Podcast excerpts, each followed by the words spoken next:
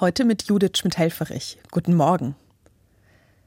Passende Geschenke zu finden ist gar nicht so einfach. Was mir dieses Jahr geholfen hat, war ein Blick ins Herkunftswörterbuch. Dort steht, dass das Wort schenken früher bedeutet hat, jemandem etwas zu trinken geben.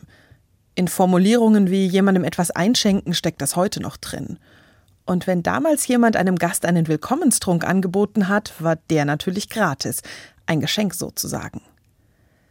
Wenn Schenken also heißt, jemandem den Durst zu stillen, dann geht es um mehr als um ein weiteres Paar Socken oder eine Schachtel Pralinen, die ich kaufe, um an Heiligabend nicht mit leeren Händen dazustehen.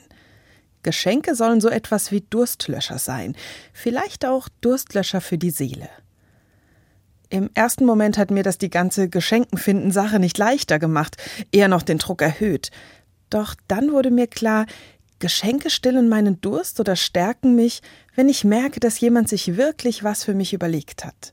Dass mir jemand mit dem Geschenk zeigen möchte, schön, dass es dich gibt, danke, dass du in meinem Leben bist.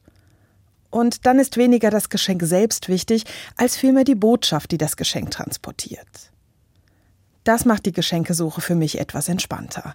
Denn wenn ich vor allem Botschaften verschenken möchte, dann kommt es weniger darauf an, ob das Geschenk groß oder klein, wertvoll oder originell ist.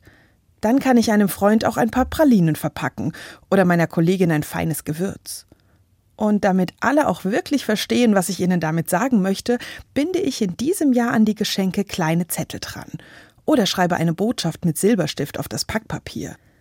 An dem Gewürz für meine Kollegin hängt dann ein Zettel, auf dem steht Du bringst Pep und Würze in mein Leben, weil du mich mit deinen Ideen und Gedanken inspirierst.